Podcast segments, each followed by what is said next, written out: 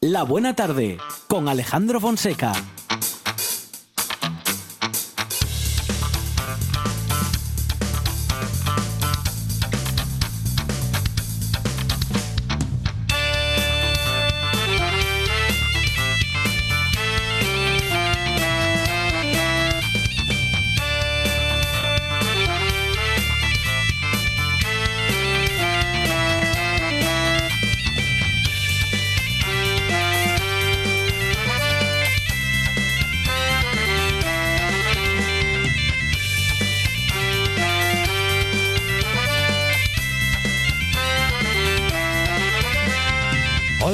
Buenas tardes. Son las 4 y 8 minutos de la tarde y esta es la radio del Principado de Asturias.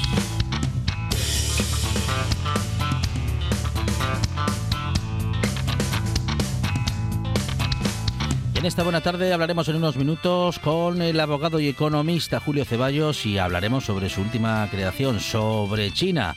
Dice él en el título de su libro Observar el arroz crecer, cómo habitar un mundo liderado por China, editado por Planeta. Vamos a hablar con Julio Ceballos de las claves para entender al país asiático.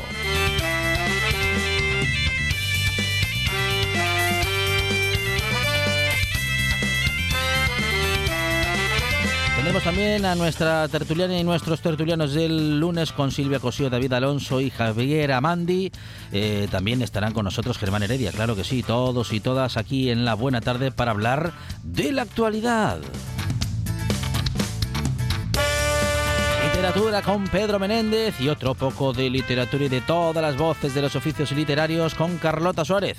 Y tendremos también tecnología y los momentos más sorprendentes de la radio asturiana con Dani Gallo y Alberto Gumbau que como siempre van a hacer todo lo que no se debe hacer en radio. Ellos son incorrectos para compensar el buen hacer que tiene Sandra González desde la producción más gente que hace bien las cosas como Monchi Álvarez, que también se ocupa de cuestiones inexplicables de radio.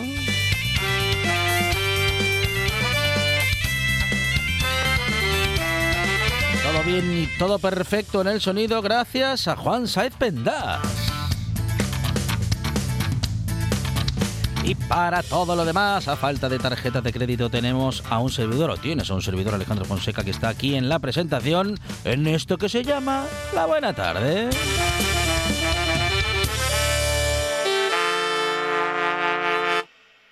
Me gusta la buena tarde.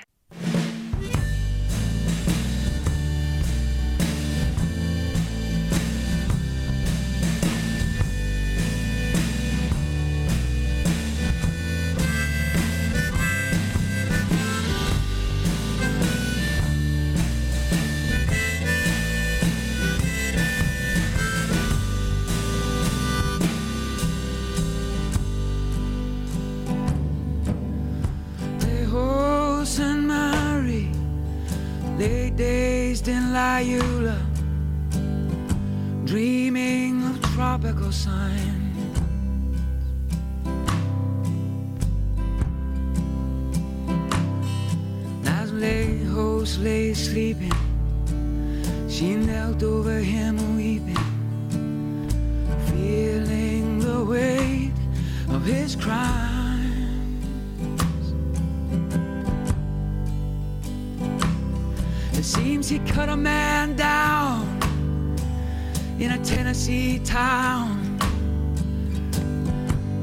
Just licking his wounds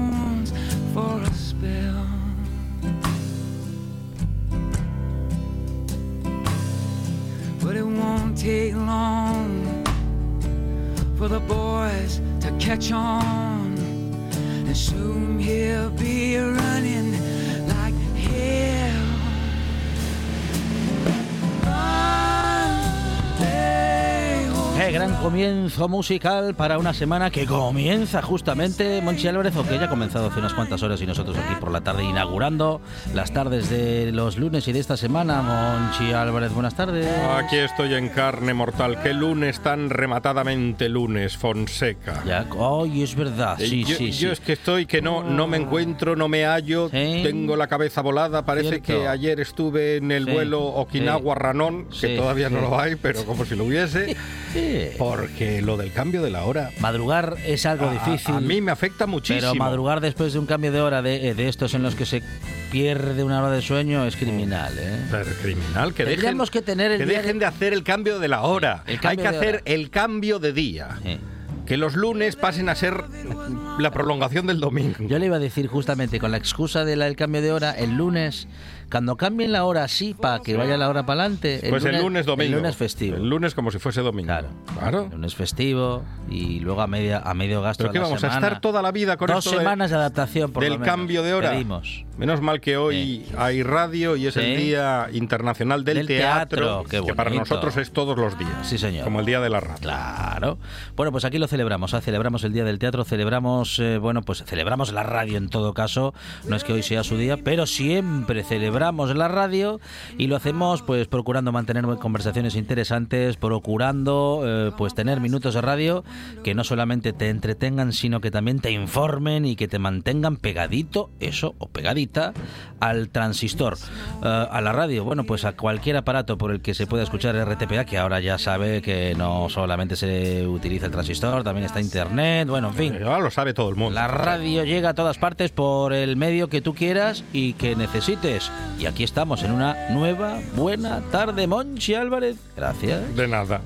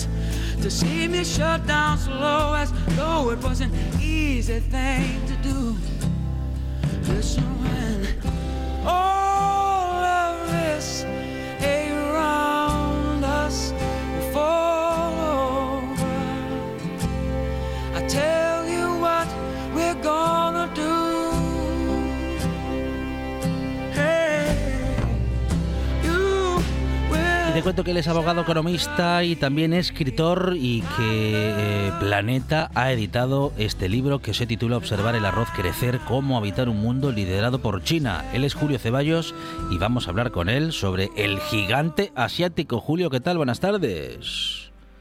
Buenas tardes, Alejandro. Bueno, bienvenido esta buena tarde, Julio. Uno de tus objetivos con esta publicación es desmontar falsos mitos sobre China, eh, porque mm, decimos muchas cosas sobre, eh, como digo, el gigante asiático, que esto ya es un lugar común, comunísimo, pero que en todo caso es un sinónimo, ¿eh? para referirnos también, bueno, pues a esa, a ese, mm, a ese país enorme eh, que tiene una capacidad de producción, bueno, pues por encima de cualquier capacidad imaginable, Julio.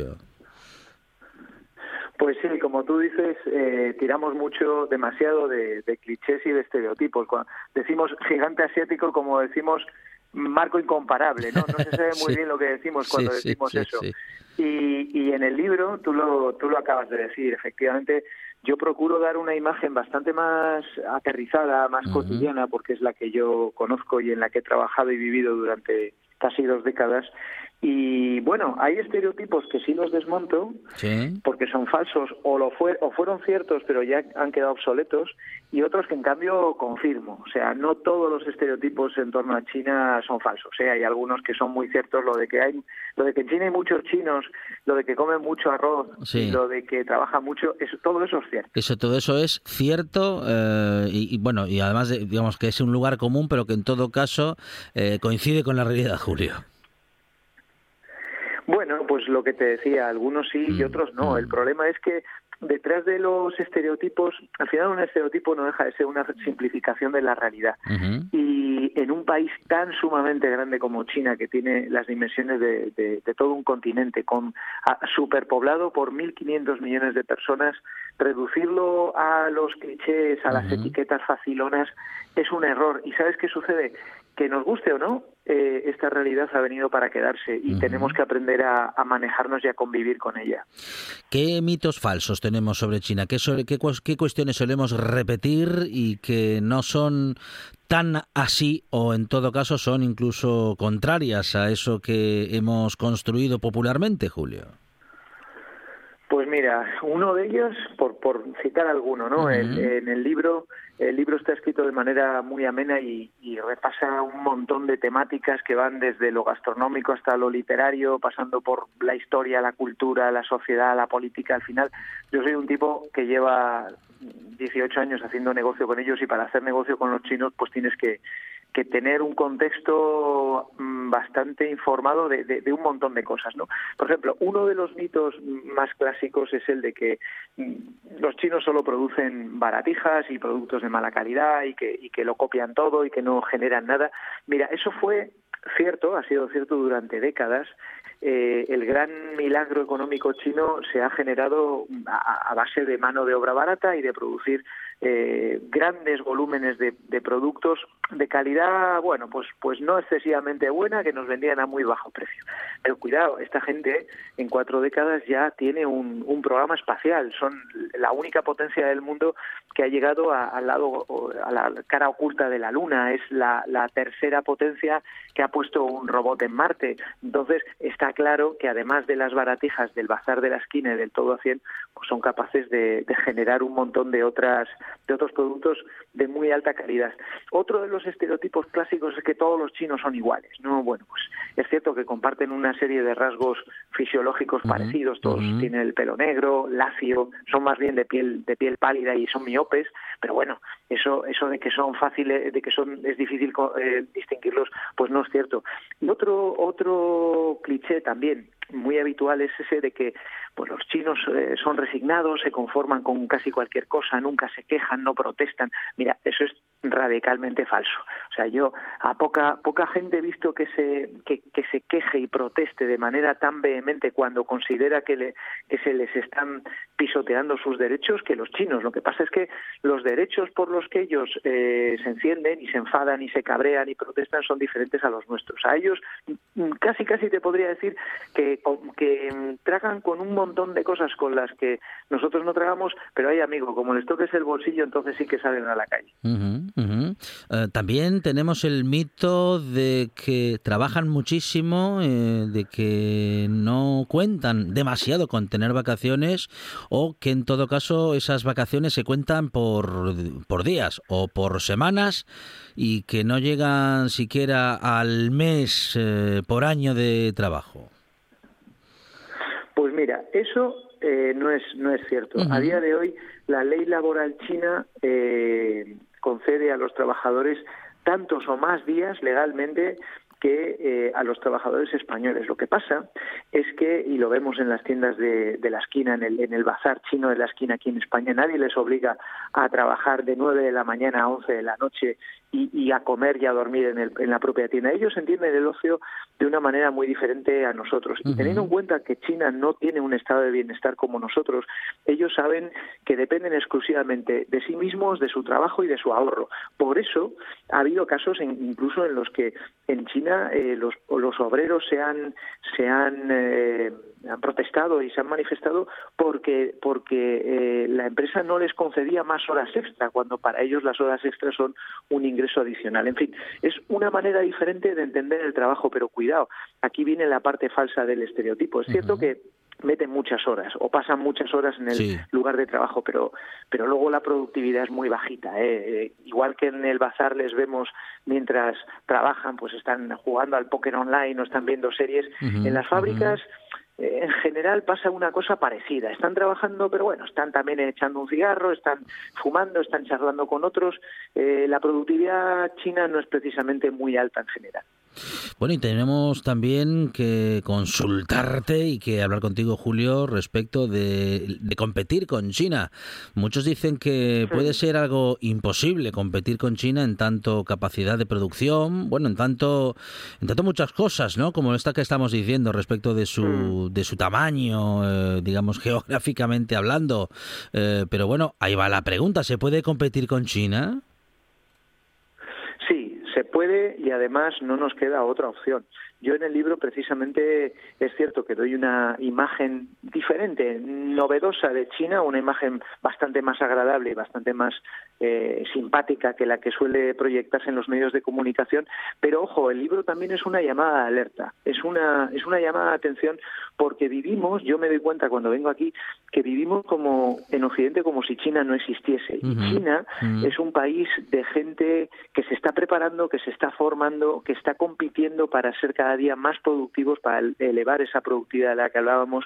Está invirtiendo, es el primer inversor a nivel mundial en innovación y en, y en desarrollo tecnológico. Entonces, eh, no nos queda otra que competir porque vivimos en un mundo globalizado y al final no podemos permitirnos el decir, bueno, pues yo aquí me planto y, y, que sigan los demás. Entonces, podemos competir, debemos competir. Ten en cuenta que China no solo es la gran fábrica del mundo, sino también el gran mercado del mundo y nosotros, bueno, pues es cierto que no somos tantos como ellos y que, y que la mano de obra por las eh, exigencias del estado del bienestar que hemos logrado es bastante más cara que allí, pero tenemos otras cosas, tenemos creatividad, tenemos una capacidad de, de conectar con el otro que los chinos no tienen, tenemos una, una mm, una capacidad natural de innovar precisamente a que aquí, entre otras cosas, bueno, pues existe un sistema democrático donde existe también capacidad de, libertad de expresión y todo eso, todo eso suma eh, a nuestro favor para competir, para convivir de manera pacífica y competir contra ellos. Bueno, se puede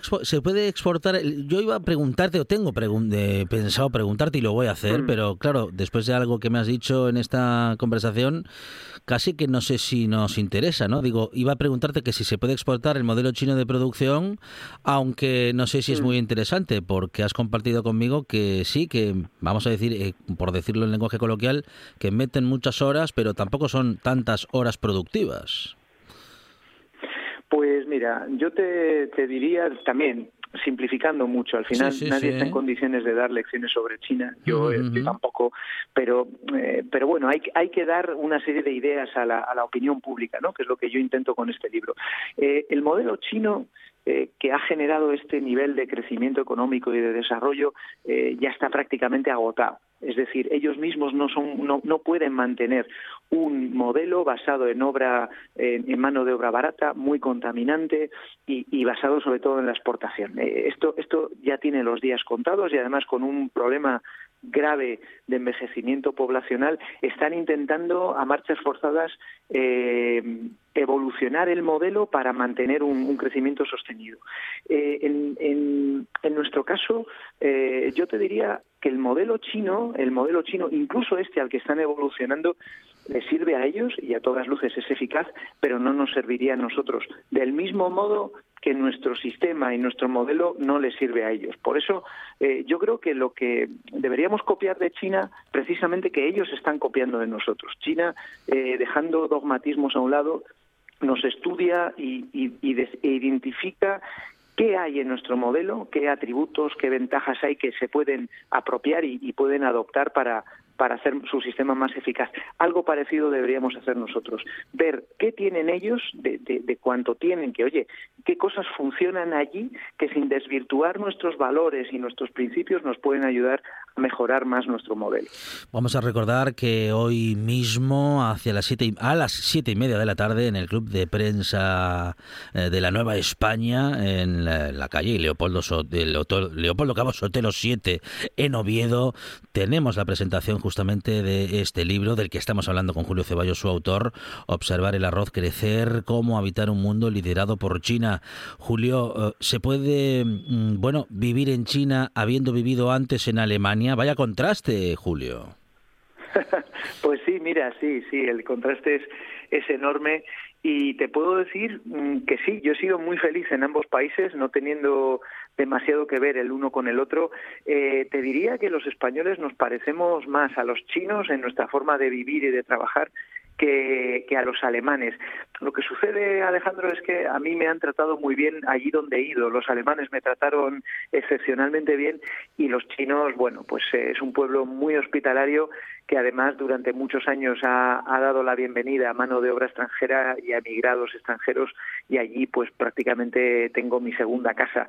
Así que sí, la respuesta es que incluso viniendo de un sitio tan distinto como es Alemania, tan cuadriculado y tan eh, metódico, en China, oye, con un poco de esfuerzo uno se adapta y se integra y, bueno, yo como otros tantos hemos disfrutado mucho de la, de la experiencia de vida y de trabajo allí.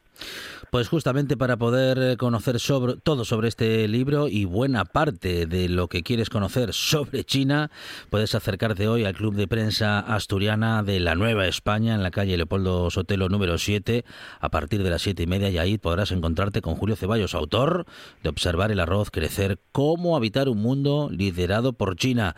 Julio, muchísimas gracias gracias y que salga todo muy bien. Muchísimas gracias a vosotros por la difusión y hasta pronto. Un programa de viajes, turismo, aventura e historia lleno de contenidos didácticos con los que aprender y divertirse. Un escaparate turístico donde se incluyen información sobre casas rurales, hoteles, gastronomía, turismo de aventura, senderismo, festivales. Voy a volver a salir y quiero que me aplaudáis como si fuera yo que sé. Un buen día para viajar. Un programa de apoyo al sector turístico de Asturias.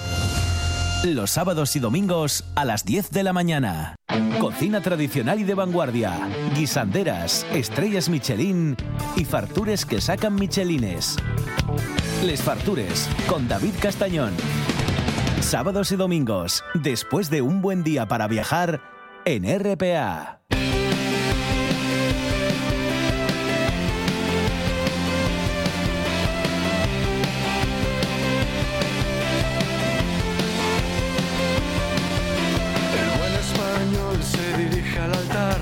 Las nuevas juventudes gritan haciéndome el confeti cae y hay enanitos por los aires.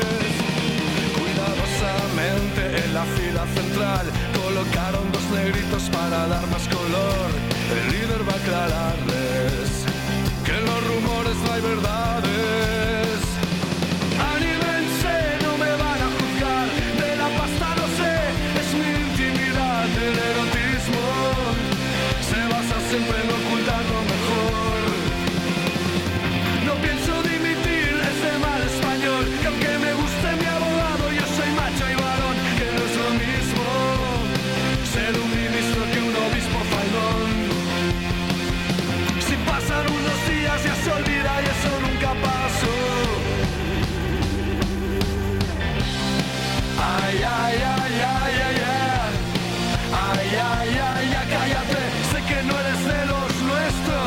Y ya tenemos tertulia de lunes y vamos a empezar hablando, bueno, pues de todo lo que sucede y sucederá. David Alonso, ¿qué tal? Buenas tardes.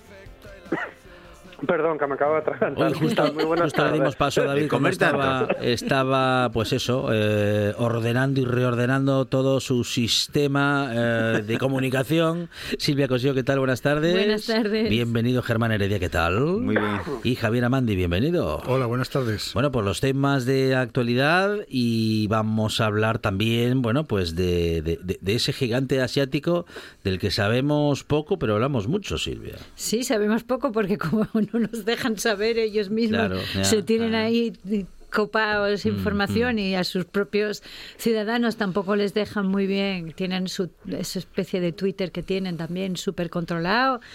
Y entre lo poco que sabemos, la mitad de lo que nos cuentan que debe ser verdad, pero la otra mitad no debe de ser verdad, el miedo que se les tiene, porque claro, en estas guerras culturales y sobre todo económicas que hay, la batalla, por ejemplo, es muy interesante lo que está pasando en el Congreso de Estados Unidos que quiere vetar TikTok.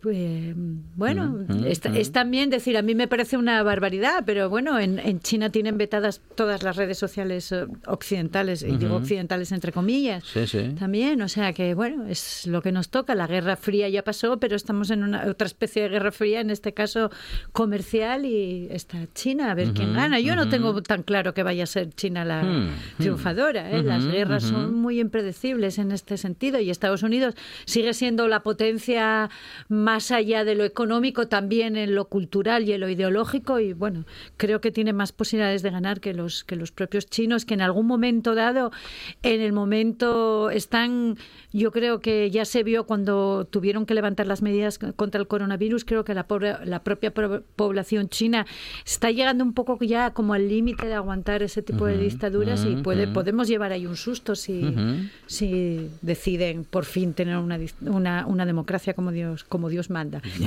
como diría Germán. Bueno, mira Germán, de, pues no, digo, de, compartir tertulia ya Silvia tiene algunos lugares comunes que se parecen a los tuyos. Sí, a mí, a mí cuando, frase que utilizas cuando, cuando el, contertuliano eh, anterior hablaba bueno, de, de, conocimiento sobre China, siempre me, siempre me viene a la mente mi madre cuando tenía pánico por culpa de Fumanchu, ¿eh? que era, era una cosa de aquellos años.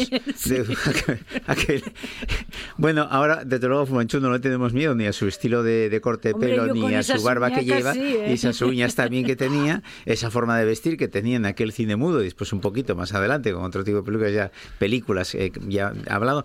Pero bueno, eh, evidentemente estamos en una guerra no, no, eh, no de tiros, sino simplemente de, dinero ¿no? y, de banco. Eh, China, que lleva 20 años, no 40, yo, yo ahí discrepo un poco con el, con el contenido anterior, de que hablabais que 40 años eran los que llevaba. Yo creo que lleva 20 años, que son los últimos 20 años, con una potencia económica brutal por ese mismo expansionamiento hacia otros continentes, como puede ser África y Sudamérica, que están introduciéndose bastante en ese en ese perfil de economía eh, subterránea, ¿eh? no, no, no, no montando resorts o historias de ese tipo, sino bueno, un poquito, un poquito más eh, no sé, quizás no lo hablamos nosotros, pero sí que ellos están metiéndose en gobiernos muy potentes. Y por ahí va a venir el futuro. Eh, bueno, son estrategias que a mí se me escapan, porque la economía o macroeconomía mundial, eh, pues bueno, es una batalla que, como tertuliano, la verdad es que la desconozco, pero la intuyo también, y hacia ello vamos. No sé cuánto durará, porque como bien dice Silvia, y en eso todos estamos de acuerdo, el capitalismo, que también es muy fuerte, es bueno, es lo más parecido a lo que puede ser una democracia también va a introducir un sistema de vida en los chinos actuales que, mm, no van a permitir lo que ocurrió hace 40 años en la plaza de, o hace 30 en Tiananmen, me parece que fue cuando eh, sucedió, ¿no? Pues todo eso eh, lleva también a que, a que ese, ese expansionismo, eh, bueno, yo creo que son unos cuantos millones que en cuanto protesten 10, 20 o 30 millones, yo creo que todo el poliburo chino, en el cual no hay ninguno que tenga canas, cosa que me sorprende como peluquero, pues creo que alguna vez, alguna vez va a tener capacidad de apertura. Es que regalan el juice. Te hacen del poliburo y te regalan el juice for men allí. Bueno, David, eh, tarea para el hogar. Hábleme usted de China. Eh, le hablo de China. Bueno, yo enlazando un poco con lo que decía Silvia, y un poco lo que apuntaba Germán y, y un poco de lo que uno pueda conocer, no mucho. Eh, en primer lugar, estamos ante el caso, yo creo que en la época del boom de, de China ya se, ya se vivió. Yo creo que la guerra comercial derivada de las modificaciones mm, derivadas a su vez de la transición ecológica hacia la que vamos, que va a llevar consigo transiciones económicas en un otro sentido, van a derivar a que, hablando mal y pronto, lo de traerse las cosas de China, la de producirlas en China, está más cerca de desaparecer que los costes de producción sean más elevados que ahora, por dos motivos, por los propios costos de producción del transporte y por el motivo de que la renta per cápita en China está aumentando pues como no estaba hace 10, 15 o 18 años. Sumado a eso, en lo que confío más es en que se produzca una revolución social, como en todas las dictaduras, y esa dictadura se vaya a tomar viento lo antes posible y seguramente que esa dictadura cuando se vaya a tomar viento generará pues pues seguramente generará muchas controversias dentro del propio país que hagan que la parte de la exportación o la parte de ser uno de los epicentros del mundo del capitalismo gire más bien en preocuparse de cómo están ellos dentro de su país. Eh, eso es lo que yo creo de China. Eh, también es verdad que luego pasan cosas, ¿no? Como decía el otro. Nadie se puede imaginar que hace un año y poco un loco autócrata fascista como Putin decidiese generar una guerra interna en Europa y espero que no sucedan hechos tan desagradables ni una pandemia, pero vamos, eh, el pack de lo que vaya a pasar con China, de cómo veo China, bueno, va un poco en esos factores y luego en lo que lo que esté por venir que no tengo ni idea, pero estoy seguro que sea una revolución, un cambio político en China, eh, bueno, ojalá sea pacífico, pero pues no sé qué pinta tiene. Me parece que los que están en el poder mm, no van a querer dejar de estar en el poder, bien sea para no tener canas, bien sea para tener a mil millones de personas bajo el yugo de sus botas. Javier. Un tema muy complicado. Eh, China después, eh, después de India es el país más poblado de, de la Tierra, a mí me recuerda una frase que, que un eh, eh, general o, era el almirante Yamamoto en la Segunda Guerra Mundial, después de atacar Pearl Harbor, dijo que lo único que habían conseguido es despertar a un gigante dormido. Bueno, pues ahora... Almirante, muy bien. Pues ahora eh, yo creo que China es un gigante dormido pero que poco a poco está despertando y hay que tener cuidado porque tecnológicamente es un gigante muy potente. El otro día leí una noticia que estaban construyendo la mayor presa del mundo a 5.000 metros de altura, en el río Amarillo. A 5.000 metros de altura, una cosa inusual. Y eso no cargándose el ecosistema de parto. sí, sí, bien, bien, bien. Bien, pero quiero decir que eso no lo puede hacer cualquiera. Eh, no, no, no. Lo hace China y, punto. Entonces, bueno, hay que tener, eh, obviamente, hay que tener mucho cuidado, porque tecnológicamente es un país eh, muy avanzado. Políticamente todos sabemos lo que es, pero yo creo que está cambiando mucho. El que se pueda pasar por, por Shanghai, Hong Kong, y otros sitios, pues sabe que, bueno, esto no es la China de hace 40 años y, bueno, pues poco a poco está evolucionando. Bien es cierto que en una dictadura como la China o como en cualquier dictadura, la evolución siempre es, eh, bueno, pues muy complicada, ¿no?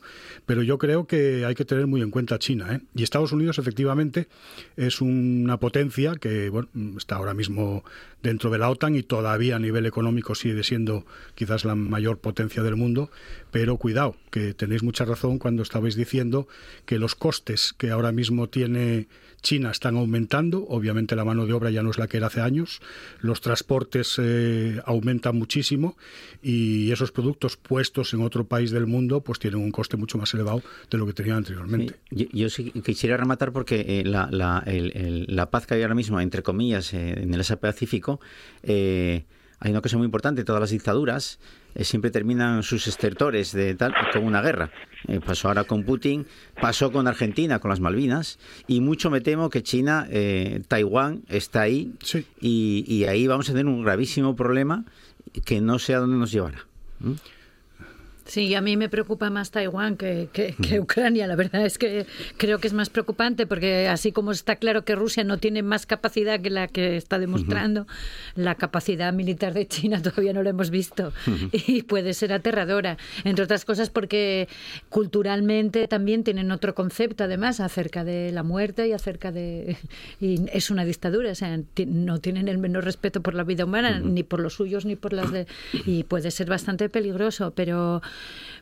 Pero yo creo que además, al hilo de lo que dice David eh, en, tema de costes y de, importaciones, creo que vamos a ver cada vez más políticas proteccionistas dentro de la Unión Europea y de Estados Unidos que cada vez van a poner más aranceles a los productos chinos, no solo porque están aumentando los costes, porque allí la mano de obra ya no es tan barata, sino para proteger la propia producción europea y norteamericana. O sea que yo creo que, lo, que es más mm, bastante verosímil que nos veamos eh, abocados a una guerra comercial de aranceles para poner el freno a China.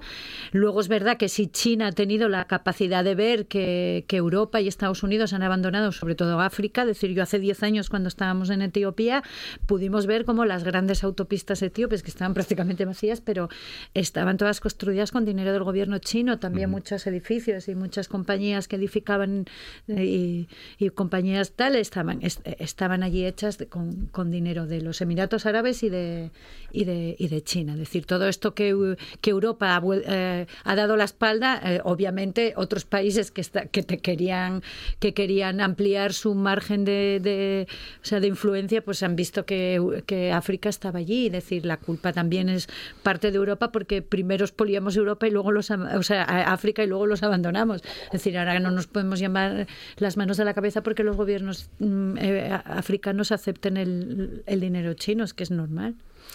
Bueno, tenemos más cuestiones. Si es que Bruselas logra un acuerdo con Alemania para levantar el veto a la prohibición de vehículos de combustión en 2035, una medida que, bueno, que habíamos comentado, que habíamos adelantado en esta buena tarde en aquellos días en los que se aseguraba que se iba a prohibir ya la comercialización de, bueno, pues de cualquier automóvil eh, que tuviese, bueno, o algún tipo de motor que no fuese un motor eléctrico o algún tipo de tecnología que, todavía no conocemos. Pero Alemania e Italia eh, mostraron sus dudas y a partir de ahí ya se estudió el asunto, David, y bueno, pues ahora aquello que se había dado por seguro, pues ahora no ni está tan seguro ni está tan definido. Eh, ¿Sabes lo que cuesta un Fiat 500 eléctrico ahora? Un coche pequeño y demás. Mm. Pues por, decir un precio que supongo que será pues el doble de lo que puede ser, el vamos a decir entre comillas el normal, y serán unos 35.000 euros o 40.000. Exacto, muy bien. Eh, a mí me encuentro, yo hoy tengo un, tengo un problema que es eh, de valores, ¿no? Yo me gusta defender el, medio ambiente, el ecosistema. ¿Perdón? No, no, que, está, comentando Silvia la cantidad de viajes que puedo hacer yo con ese dinero, pensando en los 35.000, 40.000 euros de ese le estoy haciendo yo pequeño automóvil. No, no, te preocupes. sí, adelante, David. Eh, sí, sí, continúa, pues, por favor. Eh, cuando uno piensa en el ecosistema en el que vivimos, que para mí es un elemento esencial y a veces perdemos la perspectiva y, mm, y mm. nos dan ataques de humanos, pues eh, el hecho de que haya motores de combustión que evidentemente contaminen es una preocupación. Pero, ¿qué pasa? Eh, este hecho en sí eh, va a traer que haya menos contaminación de una manera a día de hoy, pero va a generar que haya otro tipo de contaminación derivada, derivada de que los coches de ahora mismo lo puedo desguazar hasta un 85-90%. El coche se supone que era eléctrico y esto daría mucho para discutir porque se está hablando ya de marcas comerciales muy potentes, están hablando de, combustibles sintéticos, de otro tipo de, de procesos para usarlos, pero que andándome por el eléctrico estás hablando de que el 40 o 50% del coche vas a generar un residuo que además de no poner deshacerte de él va a ser residuo contaminante. Por no decir que lo que va a pasar, igual que si aplican la misma modificación para moverte en avión, que también tiene la dicotomía de la masificación turística y la posibilidad de que cualquier persona se mueva, pues en el caso de los vehículos tiene la dicotomía de que probablemente dentro de 10 o 15 años adquirir un vehículo se convierta en algo que haya un salto de clase o un salto de, del IRPF, es decir, que para hacerte con un vehículo tengas que tener pues la capacidad de disponer de 40.000 o 50.000 euros. Eh, claro, eh, va a haber menos vehículos, pero ¿quiénes van a poder, que es donde yo quiero ir, quiénes van a poder seguir disfrutando independientemente del medio ambiente? Pues la gente que tenga mayor capacidad económica. Y eso es lo que a mí me preocupa. Es decir, que nos carguemos eh, la diversidad a cambio de que la mayor parte de la gente pueda hacer cosas o que seamos mucho más clasistas y que hagamos que el uso de determinadas formas de movilidad sea algo exclusivo, pero que no quiere decir único. Entonces, yo tengo esa dicotomía. No, no creo que sea que haya, en este caso, blancos y negros. No creo que, ala, se acabaron, genial, va a dejar de contaminar, ya, pero ¿queréis que hablemos de las empresas contaminantes que tenemos en Asturias para las cuales nadie pide ningún tipo de medida? ¿O vamos a hablar de los SEAT Ibiza? ¿O vamos a hablar de los coches eléctricos? ¿O vamos a hablar de cómo una familia para trabajar va a tener que pagarse un coche de 40.000 euros? Es un tema complicado. Javier. Pues sí, me quedo con la última frase que acabamos de escuchar, que es un tema muy complicado. Y además creo que hay una gran hipocresía en todo esto. Yo tengo un coche sencillito, pero es un coche híbrido enchufable. No me compré un eléctrico, primero porque eran muy caros, obviamente, y en segundo lugar porque es que no hay infraestructura suficiente para que con un coche eléctrico tú puedas funcionar normalmente. A mí me parece una tomadura de pelo. Pero es que en el tema de la energía yo creo que estamos ante una tomadura de pelo bastante global. Y aunque no tenga mucho que ver con los coches eléctricos, sí me gustaría decir algo que afecta a Asturias. Hemos cerrado las centrales térmicas cuando Alemania las está abriendo.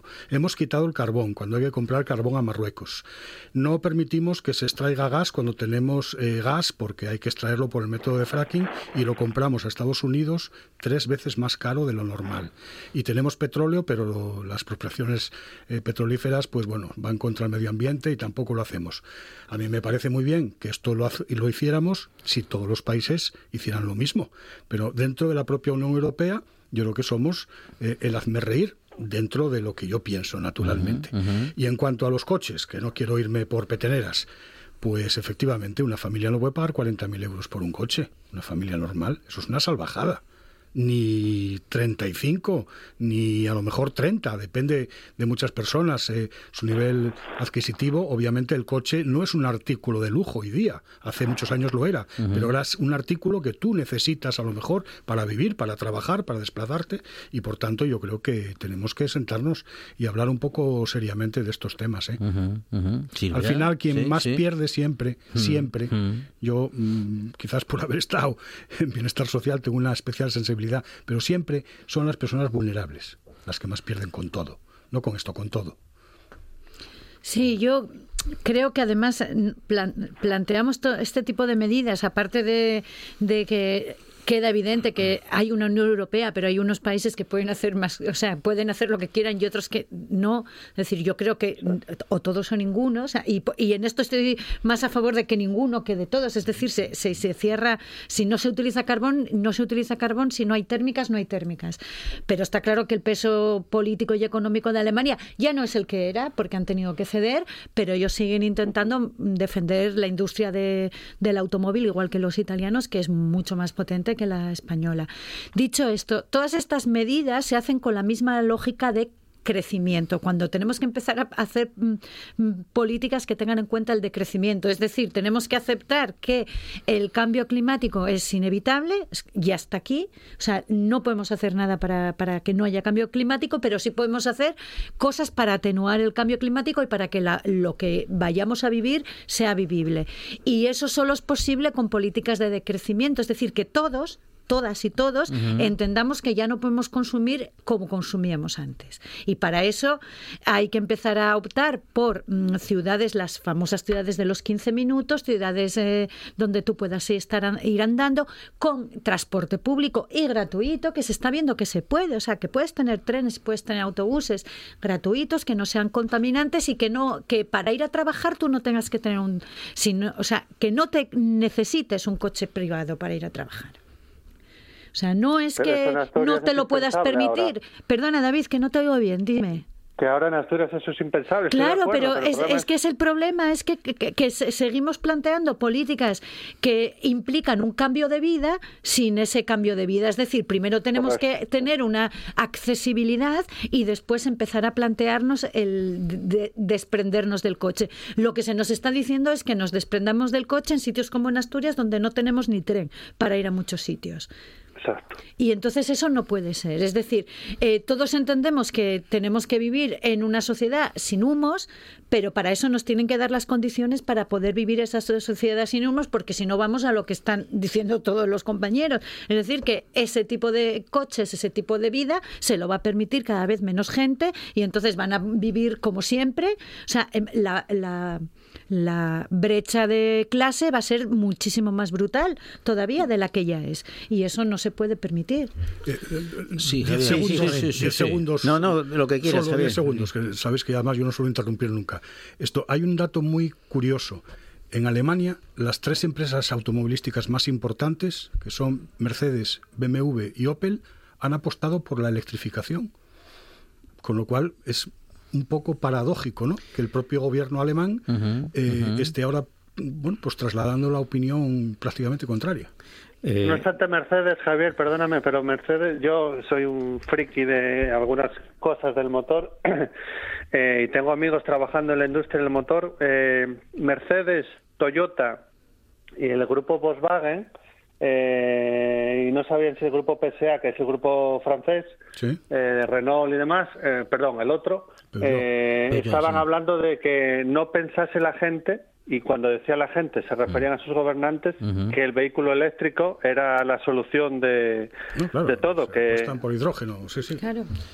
Bueno, no, yo, evidentemente hemos puesto el carro delante de las bueyes. es algo, bueno, quizás hemos hemos pensado demasiado alto en lo que se podía hacer o, o, nuestro el grandonismo europeo europeo solamente ¿eh? porque realmente esta es una postura europea no existe en ninguna otra parte del planeta pues porque las características son diferentes nosotros quizás nos empeñemos un poco más en el ecologismo eh, porque llevamos de atrás eh, los tiempos del carbón y los tiempos del hierro una polución que nos llevó a millones de, de habitantes de Europa pues a, pues a morirnos sencillamente por trabajar en, nuestras fábricas. Y bueno hemos puesto esa, esa, esa frontera de años de decir bueno a tal año pues pues evidentemente es que no no se puede poner años a algo que todavía eh, nos invaden las dudas de que es más contaminante como bien decía David. Porque la extracción de todos los minerales y después eh, eh, el desguace de todas las piezas pues lleva una contaminación ecológica pues bastante importante. Y después sí que os quiero negar a los tres que el coche ahora mismo, hmm. decís, bueno, es caro, claro, es que cuando empezó los coches hace también 60 años, era caro y también estaba para las clases más pudientes y los que podían pagarnos. Pero evidentemente la, industria del automóvil no va a querer que esos productos cuesten nada más que para cuatro personas. Lo que van a querer es que, que, lo consumamos todo y cuanto más rápido mejor y ahí lo tendremos. Y por lo tanto, ese coche que ahora mismo cuesta súper caro, 35.000 estáis hablando, yo jamás me compraré un coche de 35.000 euros, vamos, en la vida. Eh, evidentemente yo creo que si quieren subsistir y si quieren tener beneficios, esa esos coches que vayan a hacer en un futuro, dentro de 10, 15 o 20 años, bajarán a límites insospechados porque es que no hay otra manera, o sea, no van a poder hacerlo de otra manera. no, yo creo que sí lo van a poder hacer. Sí, como si tú quieres vender mil millones, lo puedes vender en mil coches o en cien. no, no, David, pues no, no, sabes que sabes que no. O sea, la, producción, si se van a prohibir eh, los, los vehículos eh, fósiles, porque lo de hidrógeno está pues todavía mucho más largo de lo que puede ser el eléctrico, o sea, la invención del hidrógeno está en, a 15, 20 años vista. Cada vez que hablo de hidrógeno yo me pongo, me pongo, me, dan se te, se, te se te ponen los, los, vamos, pues sí, exactamente. Entonces, bueno, yo creo que eh, eh, nos lo lamentamos ahora porque el coche es muy caro, evidentemente es muy caro, pero, pero pienso que es la medida de que se va a prolongar eh, los coches todavía de combustión, va a durar más, más tiempo de lo esperado y que, y que, bueno, yo aspiro, y yo creo que segurísimo, igual no lo veo yo, igual muero de un espasmo cuando lo veo del Sporting bajen a segunda vez, y entonces no lo veré, y entonces veremos cómo el, eléctrico bajará seguro, es que estoy segurísimo, segurísimo. ¿Y los coches voladores para cuándo? Que a mí me los prometieron. De regreso al futuro. Pues sí, no sé, o sea, Black Runner todavía, fijaros, estaba en el año 2020. La gran promesa incumplida de mi infancia fue que en el año 2000 iba a haber coches y, y ojo, también quiero decir una cosa, todo esto es una excusa también de la guerra, ¿no? La guerra de Ucrania parece que nos trae todo esto, todos los males de la creación y, es más, no van a venir ya ni los tres reyes magos. Pero claro, para todo y, no es así, o sea, la, guerra de Ucrania es bueno, es un factor más, pero evidentemente evidentemente nos estamos dando cuenta que eh, la utopía de, crear un, Estado rápido y de parar eh, la, pues, a lo que es el cambio climático, que como bien dice Silvia, está aquí, o sea, es que está aquí, o sea, ya, no, ya es difícil retrotraernos a, hace 40 años o 50 y es a lo que nos tenemos que habituar y nos tenemos que adaptar en el medio y el medio es un medio contaminante y procurar que no vaya mucho más rápido lo que nuestros nietos y bisnietos tengan por delante. Bueno, y como última noticia, a ver si nos da tiempo a que podáis comentar todos algo, eh, pero en cualquier caso la noticia no llega desde la Junta y es eh, de la Junta asturiana y es que los diputados asturianos aprueban esta semana la reforma que contempla una indemnización cuando terminen su mandato. El cambio en la norma se ha tramitado por lectura única, algo aprobado por la inmensa mayoría, por la amplia mayoría de 45 diputados que lo respaldaron. El más crítico fue el actual diputado del Grupo Mixto y parlamentario de Ciudadanos o ex parlamentario de Ciudadanos, parlamentario ahora en el grupo mixto, que ha salido del partido ah, y hasta su expulsión ha estado en Ciudadanos, como decimos, y ha ah, pues declarado o ha considerado esta norma como vergonzosa, Javier. Empiezas por mí por haber sido yo diputado varias, varias legislaturas, no, lo cual me parece muy bien.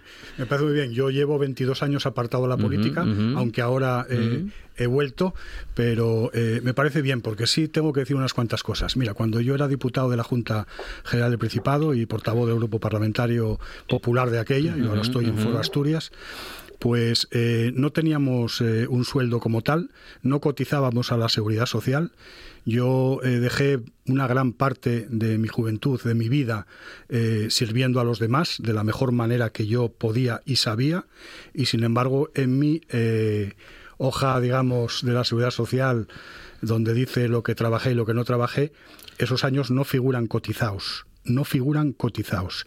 Creo que esto es tan injusto como llegar a la política a no hacer absolutamente nada y marchar a la política millonario. Tan injusto es una cosa como la otra. Mi opinión personal es que los diputados que se dediquen a la política el tiempo que sea es un trabajo más, además un trabajo súper digno, el intentar hacer cosas por los demás y deberían de tener su sueldo con su seguridad social y si están ocho años más paro que si están hmm, de hmm. cuatro, años y volver a donde van todos los ciudadanos cuando acaban de trabajar. Lo tienen, ¿eh? lo tienen. Quiero decir, esto no, esta indemnización no. 4.700 euros más la dieta pertinente de la circunscripción o como se diga en la que estés, sí. Hmm. En algún, bueno, en todos los casos en 14 pagas, en el importe que acaba de mencionar David. Yo soy partidario que seamos o que sean igual que cualquier ciudadano. Una persona se dedica a trabajar en política o se dedica a trabajar en ingeniería y tiene que tener un sueldo, su seguridad social y su paro si es que lo devenga y ya está. Y después que se vaya al paro o a su trabajo si es que lo tiene, es el problema, que algunos no tienen trabajo, y pero bueno, que se vaya al paro. Demasiados no tienen trabajo, ya. es el problema. Germán. No, a mí me parece bien y punto, o sea, no tengo que decir nada más y no quiero extenderme porque no porque quiero dar paso a mis contertulios, pero a mí me parece una medida pues buena, razonable y justa. Silvia. Yo siento discrepar, creo que, que se debería cotizar como se cotiza por cualquier otro trabajo, pero hay que tener mucho cuidado para no hacer de la, de la política una forma de vida, porque se supone que es un servicio público, que y, y, esa es otra cuestión. y estas indemnizaciones que llegan justo poco antes de unas elecciones, que muchas veces están muy mal explicadas, pues tienden a enfadar y a confundir al, a, la, gente. Y yo creo que estas cosas hay que gestionarlas. Creo que el Principado gestiona muy mal todo, su política comunicativa en general. Y la Junta General del Principado tiende a gestionar también muy mal este tipo de, de cuestiones. Claro que tienen derecho los, los diputados y las diputadas a, a cotizar pero esto suena un poco a otra cosa y, suena mal. Lo que está claro. yo no digo que sea malo, digo que suena mal. Lo que está claro es que acordarse de Santa Bárbara cuando truena, es decir, a dos meses de unas elecciones, esto no es presentable. Eso sí es cierto. David, no nos vamos a quedar, bueno, nos quedamos sin tiempo para que puedas intervenir, pero sí para darte las gracias a David Alonso, Silvia Cosío, Germán Heredia y Javier Amán de Noticias de las 5 en RP Atras, lo cual, esta buena tarde sigue.